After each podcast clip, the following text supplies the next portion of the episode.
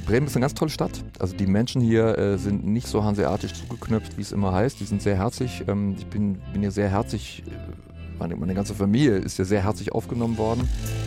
Der AS&S Radio Podcast ist heute zu Gast bei Radio Bremen. Nur weil Radio Bremen die kleinste der ARD Rundfunkanstalten ist, heißt dies noch lange nicht, dass das Programm nicht groß ist. Mit einem Marktanteil von deutlich über 50 Prozent gehört Radio Bremen einfach zum alltäglichen und kulturellen Leben in der Hansestadt. Bremen 4 wurde 1986 als erstes Jugendprogramm innerhalb der gesamten ARD gestartet. Auf UKW 101,2. Die heißesten Scheiben sind für dieses Programm gerade gut genug, so die Mannschaft, die ab Dezember als Deutschlands erste Rock- und Popstation über den Sender gehen will. Und behält sich bis heute seine Vorreiterstellung vor. Seit zehn Jahren ist der ehemalige Moderator und Radiocoach Helge Haas Programmleiter von Bremen 4. Herzlich willkommen beim AS&S Radio Podcast. Helge Haas. Wenn man sich durch ihre Biografie arbeitet, wie ich es gestern ein bisschen getan habe, dann kriegt man schon das Gefühl, dass sie so eine Art Spezialist eigentlich geworden sind. Einerseits für Wissenschaftsformate, aber auch für Jugendformate. Was würden Sie denn sagen? Was, was macht generell ein gutes öffentlich-rechtliches Jugendformat aus? Ein gutes Jugendprogramm bietet sich nicht an bei jungen Leuten. Ein gutes äh, junges Programm, also Jugendprogramm ist immer schon so ein Wort, wo man denkt, so, uh, was meint man damit? Ähm, das klingt so nach 70er Jahre und ähm, wir haben so eine Jugendsendung im, im Programm drin. Also ich glaube, ein, ein junges Programm und eine junge Welle lebt in der Welt von jungen Menschen und kann dort Resonanzen erzeugen. Also kann mhm. Stimmungen aufnehmen und kann Stimmungen zurückgeben teilweise auch verstärken. Ähm, das ist ein gutes junges Programm. Mhm. Hat sich Ihrer Meinung nach die öffentlich-rechtliche Rundfunklandschaft, seitdem Sie dabei sind, ich glaube, es ist nur Anfang der 80er, wenn ich das richtig gelesen habe, stark verändert oder inwieweit hat sie sich verändert? Ja klar, also 1980 gab es halt Radio. Ähm, das war auch noch ähm, mit Bandmaschinen und mit äh, Vinylschallplatten. Äh, gab es auch schon CDs, aber man konnte auch erleben, dass im Radio ähm, Songs auf der falschen Geschwindigkeit liefen, weil nämlich äh, der DJ vergessen hatte, von 45 auf 33 Umdrehungen pro Minute umzustellen. ähm, es gab kein Internet, äh, es gab kein, kein Facebook, es gab äh, nicht die Möglichkeit, äh, über Netze Bilder zu verbreiten, Videos zu verbreiten. Also Radio war damals noch ähm, eins von den drei Medien neben Zeitungen, Zeitschrift und, und Fernsehen eben. Mhm. Ähm, und Radio hatte damals, Anfang der 80er, äh, da fing es ja gerade mit den, mit den jungen Wellen erst an. Also wir sind hier in Bremen, äh, Bremen 4 ist 1986 gestartet und 1986 war Radio Bremen der erste öffentlich-rechtliche Sender in Westdeutschland, muss man sagen, ähm, äh, die gesagt haben, wir nehmen so eine ganze Welle und machen diese ganze Welle frei für junge Leute. Also wir räumen eine ganze Welle frei für junge Leute. Das gab es in Deutschland zu dem Zeitpunkt noch nicht. Da gab es noch kein 1 Live, da gab es noch äh, kein UFM, kein das Ding, äh, das gab es alles nicht. Ähm, es gab SWF 3 als Popwelle, das war damals schon eine Revolution. Ähm, und es gab, ähm, ja, da, daneben gab es so, so äh, Programme, die äh, in vielen kleinen Kästchen sendeten für verschiedene Hörer. Und äh, da gab es dann Jugendsendungen. Da konnte man dann abends auf WDR 2 äh, konnte man Mel Sondocks Hitparade hören. Das war dann so für die Jugend. Und das wurde dann später, wurde das in die Radiothek. Nee, nee Entschuldigung, nicht später, in den 70er Jahren gab es schon, gab es dann die Radiothek.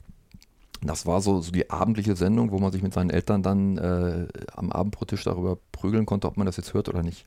Gab es dann damals für diese neue Jugendwelle äh, ja, Vorbilder? Also waren das vielleicht Vorbilder vielleicht aus, weiß nicht, aus anderen Ländern oder waren es, war, war es das Fernsehen oder gab es da irgendwie etwas, woran man sich orientiert hat? Nö, im Fernsehen gab es das noch nie. Also es, es, gab ja noch nie eigentlich Innovationen aus dem Fernsehen, die das Radio dann nachgemacht hätte. Da gab es mehrere Beispiele andersrum, wo mhm. das Fernsehen sich Sachen aus dem Radio abgeguckt hat.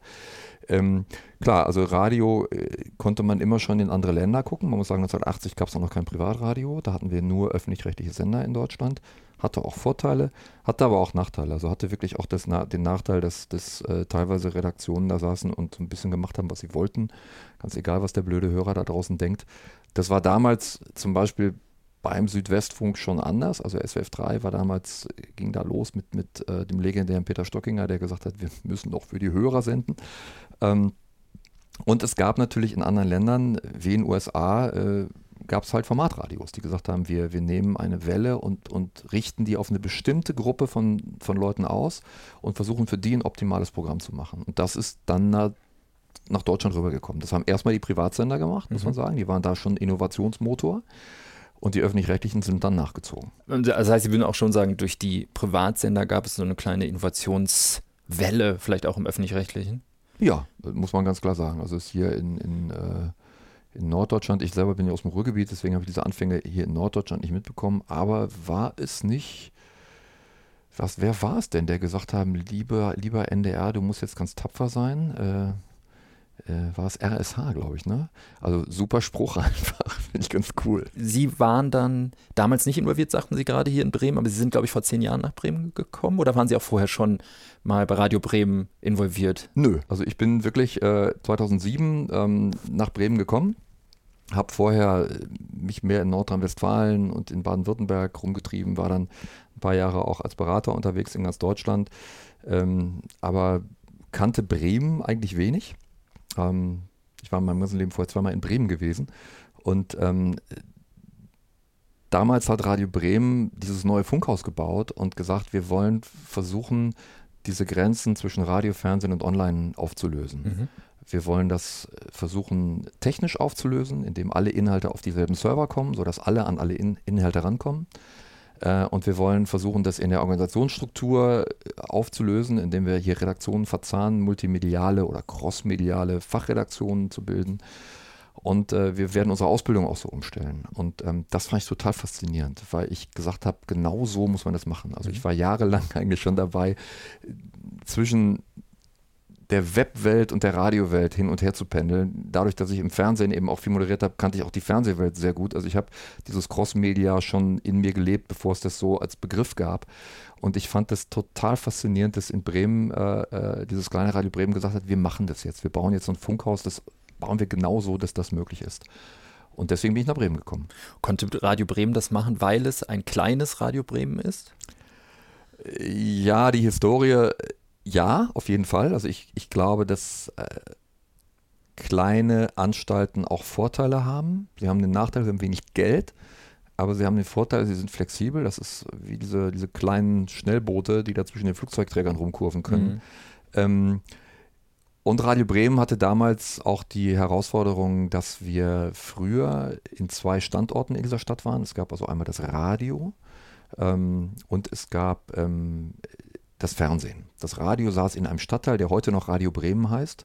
Und das Fernsehen war, äh, war draußen vor der Stadt in so einem Gewerbegebiet.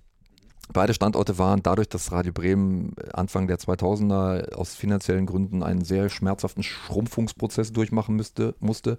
Beide Standorte waren zu groß und beide Standorte waren total veraltet, waren noch mit Analogtechnik. Und dann haben sie gesagt, jetzt machen wir das neu.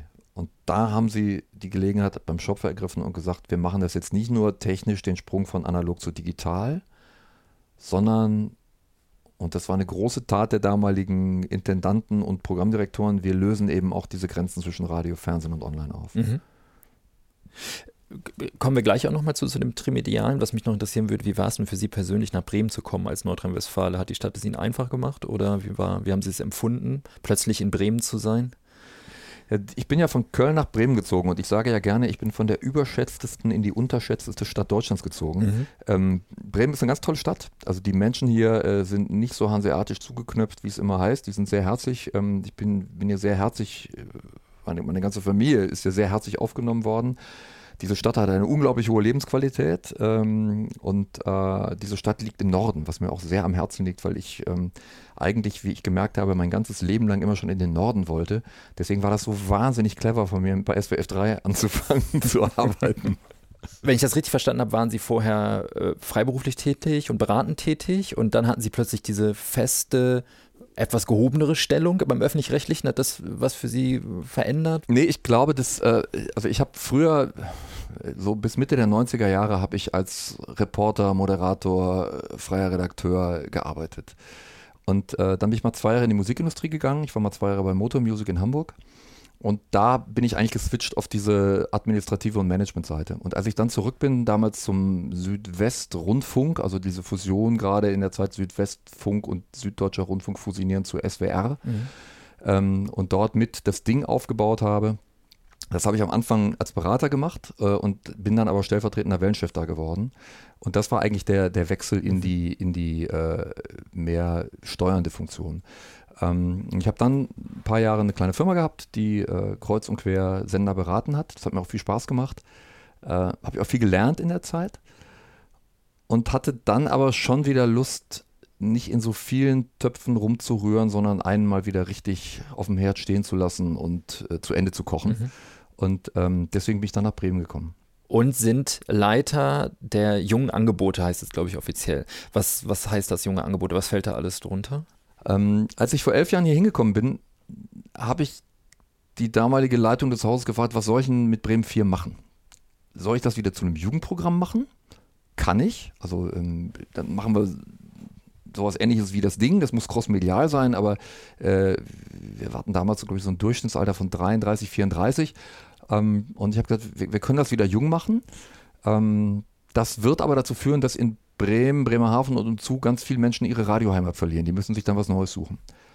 Oder ähm, wir lassen Bremen 4 allmählich älter werden. Wir, wir bleiben bei unseren Stammhörern. Ähm, wir richten das eher aus auf Familien mit kleinen Kindern, auf Leute, die so mitten in ihrer Karriereplanung drinstecken. Ähm, dann brauchen wir aber eigentlich unten drunter was Neues, Junges. Mhm. Und das kann kein Radioprogramm mehr sein, das muss was Crossmediales sein. Das muss was sein, was ganz viel im Web passiert. Also damals gab es auch noch keine, kein Facebook und kein, kein YouTube. Also damals gab es äh, ähm, noch ähm, äh, StudiVZ und SchülerVZ, also Stimmt, das fing da ja. gerade an. Äh, also da müssen wir eigentlich mit, mit einem jungen Programm hin und Bremen 4 lassen wir als Welle älter werden. Das haben wir dann gemacht. Ähm, dieses junge Angebot dann zu bauen, hat dann knapp zehn Jahre gedauert. Ich sagte schon, der Nachteil von kleinen Anstalten ist, die haben manchmal gute Ideen, aber wenig Geld. Also mhm. es hat eine ganze Weile gedauert, bis wir irgendwie im Haus so umgebaut haben, dass wir Mittel dafür frei hatten, dass wir dann im vergangenen Jahr Bremen Next starten konnten, was eben diese, diese neue junge Welle, dieses neue junge Programm von Radio Bremen ist. Die machen auch Radio, die senden auf UKW, das mhm. ist auch ganz wichtig aber die senden auch ganz viel auf YouTube und mhm. die haben eine große Followerschaft bei Facebook und die haben einen sehr guten Instagram-Account. Also das sind die Netzwerke, in denen die sich bewegen und ja. Radio ist nur noch ein Ausspielweg für dieses Programm. Ist Bremen Next eine Verzahnung zwischen Social Media und klassischem Radio, kann man das so sagen oder? Ja, das kann man so sagen. Man muss es fast noch extremer sagen. Also Bremen 4 hat ja auch einen Webauftritt, der nicht unerfolgreich ist. Und Bremen 4 war auch früh im Web dabei. Und Bremen 4 hat auch bei Facebook, ich weiß gar nicht, wie viele Follower wir im Moment haben, irgendwas um die 60.000, glaube ich. Also mhm. nicht so schlecht für so einen kleinen Laden, wie wir es sind. Ähm, das ist aber im Kern immer noch eine Radiowelle, die dann auch in anderen Medien sich tummelt. Mhm. Next ist im Kern keine Radiowelle. Next ist im Kern ein junges Angebot, was auf allen Ausspielwegen feuert äh, die es kriegen kann. Mhm. Und wenn, wenn die Nextler sich ein Thema vornehmen, dann denken die nicht, das ist ein Radiothema und wie realisiere ich das denn im Netz, sondern die sagen, okay, das ist ein Thema, wo realisieren wir das denn? Wie machen wir das für YouTube? Machen wir das überhaupt für YouTube? Oder ist das eher was für Facebook oder eher was für Instagram? Und wenn wir es Audio machen, wie machen wir das dann im Radio? Mhm. Also so denkt Next. Okay. Und das ist da ein großer Unterschied. Und es gibt in diesem Bereich junge Programme, dieser Abteilung, die ich leite, einen dritten Bereich. Ähm, wir machen relativ viel für Funk, das äh, junge Angebot von ARD und ZDF. Ähm, das hat dann gar nichts mehr mit Radio zu tun. Ähm, da geht es sehr stark um Verbreitung über Facebook und YouTube. Mhm. Wir haben letztes Jahr ähm, Wishlist produziert. Das ist diese äh, Mystery-Webserie, die mittlerweile Grimme-Preis, Fernsehpreis, Webvideopreis mhm. äh, gewonnen hat und wo wir gerade die zweite Staffel produzieren. Wir machen mit dem Y-Kollektiv ein, ein journalistisches Format, die über YouTube und Facebook veröffentlichen. Äh, wir machen mit was mit Fabian ein eher satirisches, tagesaktuelles Programm und wir machen zusammen mit dem NDR Wums. Das ist so ein Sportsatire-Ding äh, auf Facebook. Also das heißt, das sind alles junge Formate, Ja. die aber nichts mehr mit Radio zu tun haben. Und diese drei Bereiche, also Bremen Next als neues crossmediales junges Angebot, Bremen 4 als ein Programm, Durchschnittsalter ist im Moment 39,2, also auf jeden 20-Jährigen kommt ein 60-Jähriger statistisch, ähm, ist ein Programm, wo wir eher Familien im, im, im Blickpunkt haben. Ähm, und eben das, was wir für Funk machen, das ist dieser Bereich, um den ich mich hier kümmern darf. Komischerweise ist aber auch Radio, also auch das klassische Radio, also ich sag mal, normal über OKW gesendet, ähm, linear moderiert, ja trotzdem immer noch sehr beliebt. Also ich meine, natürlich kommen, was Sie jetzt alles erwähnt haben, das kommt alles dazu, aber auch junge Leute hören ja immer noch lineares Radio. Man könnte sich auch wundern, dass so ein wirklich verdammt altes Medium trotzdem immer noch eigentlich beliebt ist, oder? Wo- Woran liegt es? Also liegt es daran, dass man es eben verzahnt mit, mit neuen Medien oder gibt es da auch noch andere Gründe für? Ich glaube, dass die Verzahnung mit, mit neuen Medien ganz wichtig ist, ähm, weil die Erwartung so ist, dass ich Inhalte nicht nur hören kann, sondern auch gucken. Aber Inhalte hören ist halt super praktisch. Und ich glaube, solange es möglich ist, Leute mit einem Medium durch den Tag zu begleiten und mehr zu machen als nur Musik, also ihnen möglichst die passende Musik zuzuspielen, spannendes Thema im Moment, ähm, in Zeiten von Spotify und Co. Ähm, aber neben der Musik ihnen eben auch Inhalte näher zu bringen und dieses idealerweise aus ihrer Region, also aus ihrer Umgebung. Ähm, und das so zu machen, dass sie das nebenbei machen können. Ähm, also im Job, äh, ähm, am Schreibtisch, äh, wenn man vielleicht an der Uni ist, äh, dann nicht in, im Hörsaal, aber wenn man irgendwo zu Hause sitzt und, und an einem Referat arbeitet, so, und da kann nebenher was laufen. Das ist bei jungen Leuten immer schon ganz viel auch nicht Radio, sondern nur Musik gewesen. Weil bei mir waren es früher Schallplatten und später äh, Kompaktkassetten. Für die jüngeren Hörer, das waren so kleine Kästen, in die musste man mit Bleistiften immer reingehen, weil sich das Band immer verheddert hat. Ähm, also äh, sicherlich spielt Musik, individuelle Musik, je jünger man ist, eine umso größere Rolle.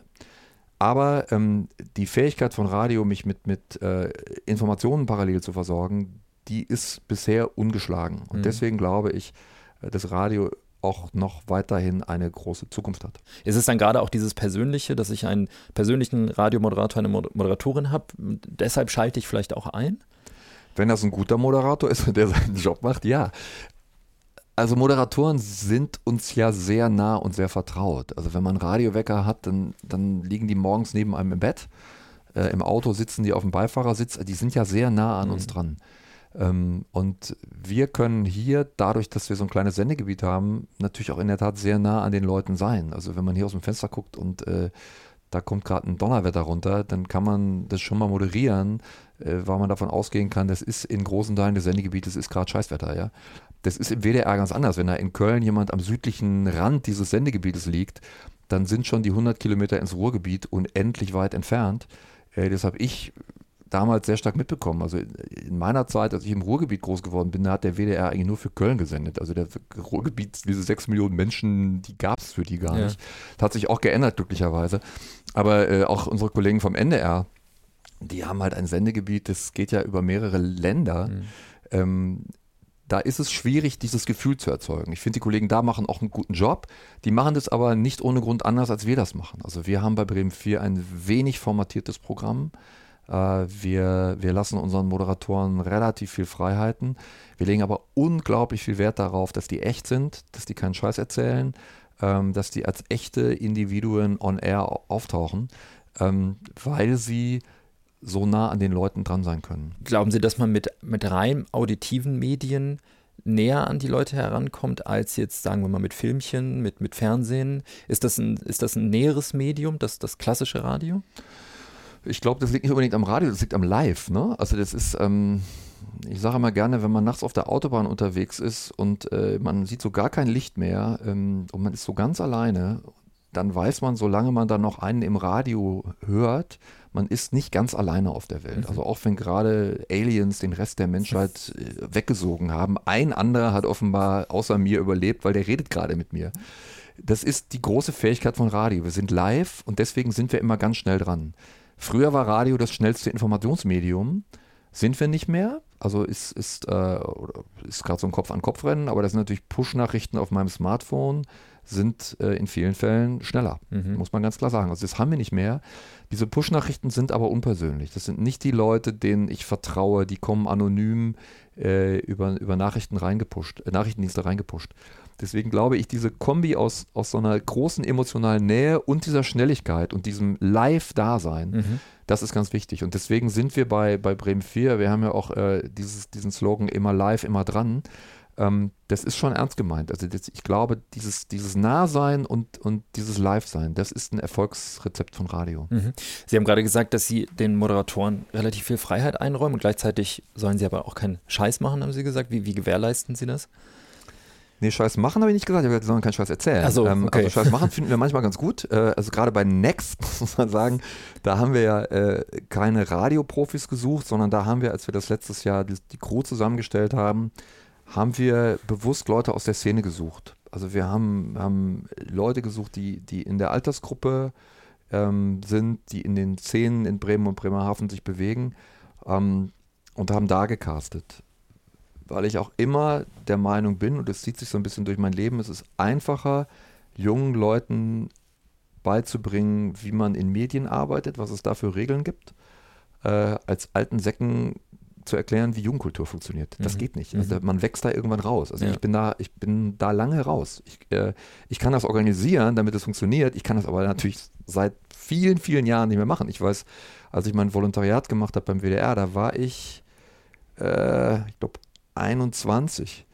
Und da fühlte ich mich schon wahnsinnig alt. Also da fühlte ich mich von so einem, da, da war mir klar, dass mich Welten von einem 17-Jährigen trennen. Mhm. Ähm, und dass ein 31-Jähriger war für mich auch unglaublich weit weg. Und das muss einem immer klar sein, wenn man in so jungen Formaten ist. So, jetzt waren wir weggekommen wie äh, äh, ähm, Scheiß, Scheiß machen, Scheiß erzählen. Also ich glaube, natürlich, wir sind ein öffentlich-rechtlicher Sender und wir haben auch Regeln. Ist schon gut, wenn das stimmt, was wir hier erzählen. Deswegen sollten wir es auch recherchieren. Ähm, und äh, es gibt auch äh, bestimmte Regeln, die uns die Rundfunkgesetze vorgeben. Ich finde die auch ganz gut. Also ich leide nicht an der Rundfunkgesetzgebung, sondern ich finde die sehr vernünftig, was da steht. Ähm, und äh, so Werte wie Toleranz äh, sind auch ein großer Wert. Ähm, aber ähm, die, äh, die Freiheit sich in diesem Bereich zu bewegen, die muss, finde ich, groß sein, wenn man das mit der vielbeschworenen Authentizität ernst meint. Mhm. Ähm, ich kann ja nicht auf der einen Seite sagen, seid authentisch, aber hier ist übrigens das Wording. Ja, das, das funktioniert ja nicht, weil das Wording hat irgendjemand geschrieben, das ist aber nicht der, der, der gerade spricht. Also genauso, ich habe äh, gelernt bei SWF 3, dass wenn man, wenn man einen Anmoderationsvorschlag von einem Reporter kriegt, dann liest man den einmal durch, damit man die Fakten hat und dann legt man den weg. Und zwar so, dass man ihn nicht mehr sehen kann. Und dann formuliert man das für sich selber. Weil wenn ich das nämlich nicht mache, sondern immer die Moderationsvorschläge dieser Reporter übernehme, dann rede ich mal wie mein Kollege Peter und äh, die Moderation darauf rede ich so wie meine Kollegin Julia. Mhm. Ähm, das bin ja nicht mehr ich. Ich muss ja einen eigenen Zugang zu den Themen haben. Ich muss überlegen, wie würde ich das meinen Hörern näher bringen und so muss ich das machen. Mhm. Besteht aber nicht eine geringe Gefahr, wenn man versucht, Jugendliche anzusprechen und jetzt müssen die Jugendprogramme schneller sein, sie müssen locker sein, dass man journalistische Standards dann vielleicht unterwandert oder dass man, dass sie mal hinten rüberfallen, weil man eben schnell und locker sein will? Alles, was Sie sagen, stimmt. Ähm, also ob wir unbedingt so locker sein müssen, wir müssen echt sein. Ob das immer locker ist, weiß ich gar nicht. Kommt aufs Thema an. Äh, schnell ist ja äh, diese, diese Beschleunigung der News, das ist in der Tat ein großes Thema, ist ein Problem von allen Medien, äh, dass mittlerweile durch diese vielen Newskanäle, die wir haben, ähm, wir schon unter dem Druck sind, wie schnell melden wir etwas. Und die Regel kann nur sein, meldet es erst dann, wenn ihr euch sicher seid. Äh, ihr braucht zwei Quellen und wenn ihr nicht zwei Quellen habt, ist es halt schlecht. Also dann könnt ihr reinfallen. Ähm, wir haben hier im Haus auch äh, so ein junges Format für die Tagesschau produziert, äh, die Tageswebschau. Ähm, und ähm, haben auch mit jungen Leuten zusammen gemacht. Trotzdem war klar, wir arbeiten hier gerade mit der Marke Tagesschau zusammen. Und hier darf nichts schiefgehen. Also das muss schon stimmen, was wir hier erzählen. Ähm, trotzdem passiert das hin und wieder. Also hin und wieder passiert es, dass Dinge ungenau sind, also richtige, richtig falsche Sachen. Äh, das passiert uns Gott sei Dank sehr, sehr selten. Ähm, aber dass Sachen ungenau sind, äh, das passiert und äh, da kann man als Redaktionsleitung äh, und als Programmleiter dann nur versuchen, gegenzuarbeiten. Mhm. Was würden Sie sagen, ähm, wenn wir nochmal kurz hier auf Bremen zurückkommen? Sie kennen ja viele Landstriche in Deutschland und haben auch in vielen Landstrichen Radio gemacht. Was würden Sie jetzt sagen, macht hier die Bremer aus? Macht das, sind die Bremer anders? Ist es ein anderes Publikum? Jo. Ähm, die sind, äh, also musikalisch sind die ein bisschen rockiger, also in der, in der, in der Altersgruppe von Bremen 4. Mhm. Äh, das ist schon ein, äh, ein Vergleich mit anderen äh, Landstrichen, mag man hier oben, mag auch am Klima liegen, mag man unsere Rockmusik ganz gerne. Wobei es in der jüngeren Zielgruppe äh, dann auch wieder so ist, dass dieser Bereich Hip-Hop-Elektro eine Riesenrolle spielt. Mhm. Man muss einfach sehen, in der Zielgruppe von Bremen Next hat jeder Dritte in Bremen migrantischen Hintergrund, wie mhm. das heutzutage so schön heißt. Ähm, und die zahlen auch Unfugbeiträge und für die müssen wir ein Programm machen. Mhm. Ähm, und wir haben äh, geguckt, in der Altersgruppe spielt dieses Thema Hip-Hop-Elektro eine große Rolle. Deswegen haben wir Next auch so aufgestellt, wie wir es aufgestellt haben. Ähm, es gibt hier so einen, ich würde das mal als nordischen Humor bezeichnen. Das ist ein sehr trockener Humor. Ähm, und ähm, wir haben bei Bremen Next ähm, andere Hörer als bei Bremen 4. Also Bremen 4 haben wir eben wirklich sehr stark so äh, Leute, die uns im Büro hören, äh, die uns, die, als Mütter oder Väter von jungen, kleinen Kindern das zu Hause hören ähm, und die einen sehr engen, direkten Draht zu uns haben. Aber ich, ich weiß, das behaupten alle Wellenschiffs, aber bei uns stimmt Wir haben die besten Hörer der Welt. Also es ist einfach, wir, wir zeichnen Gespräche nicht auf. Also auch das ist unser Thema mit live. Äh, wir, wir machen das alles live wir gönnen uns auch so Dinge, dass Reporter äh, in der Vorweihnachtszeit hatten wir mal so ein Spiel, wo wir den Real-Life-Adventskalender gemacht haben und immer an jedem Tag in einer Straße waren und dann an der Hausnummer geklingelt haben mhm. von dem Türchen, mhm. was dann aufgehen muss. Und wir machen das live und nehmen auch in Kauf, dass im schlimmsten Fall gar keiner aufmacht, aber auch im, im zweitschlimmsten Fall es einfach sehr lange dauert und der Reporter muss dann sagen, jetzt geht da oben ein Licht an, jetzt höre ich klack, klack, klack und so weiter. Ähm, und wenn es dann aber live ist oder gerade in Telefongesprächen, die wir eben nicht aufzeichnen und schneiden, sondern die wirklich immer live, live sind, dann gibt es eine wahnsinnige Herzlichkeit, eine wahnsinnige Offenheit und eine wahnsinnige Freude und Spaß. Und das macht, finde ich, finde ich schon ziemlich einzigartig. Also habe ich in anderen Landstrichen nicht so erlebt. Vermissen Sie selbst die das aktive Arbeiten vor Mikrofon oder das Moderieren oder auch eben solche Aktionen vielleicht selbst machen zu dürfen. Vermissen Sie das oder ist das okay, dass Sie jetzt sagen, da sind jetzt andere dran, die das machen? Da sind jetzt andere dran. Also ich habe das ja lange gemacht. Also ich habe sehr früh angefangen. Ich habe mit, äh, ich habe mit 23 angefangen im Radio zu moderieren ähm, und habe das, äh, also 1984 und habe das eigentlich gemacht bis Ende der 90er und habe das im Fernsehen auch lange gemacht und habe ich irgendwann gesagt, okay, jetzt ist auch mal gut. Ähm, das ist ein toller Beruf. Also ich ähm, verstehe auch jeden, der das sein Leben lang machen möchte. Das ist im Radio ja auch einfacher als im Fernsehen. Wenn man irgendwann alt und runzelig ist und trotzdem noch eine junge Stimme hat, dann kann man im Radio immer noch ganz gut überleben. Ähm, aber ähm, ich habe irgendwann einen anderen Weg gewählt und ich habe gefunden, dass es mir viel Spaß macht, Dinge zu gestalten, also Programme zu gestalten und, und die Weichen so zu stellen, ähm, dass der Laden in die richtige Richtung läuft.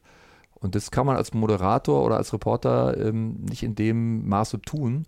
Und deswegen bin ich mit meinem Job sehr, sehr glücklich. Vielen Dank, Herr Haas. Gerne. Das war der AS&S Radio Podcast. Zu Gast war Helge Haas von Bremen 4. Geführt wurde das Interview von Hendrik Evert von 4000 Hertz Studio im Auftrag der AS&S Radio.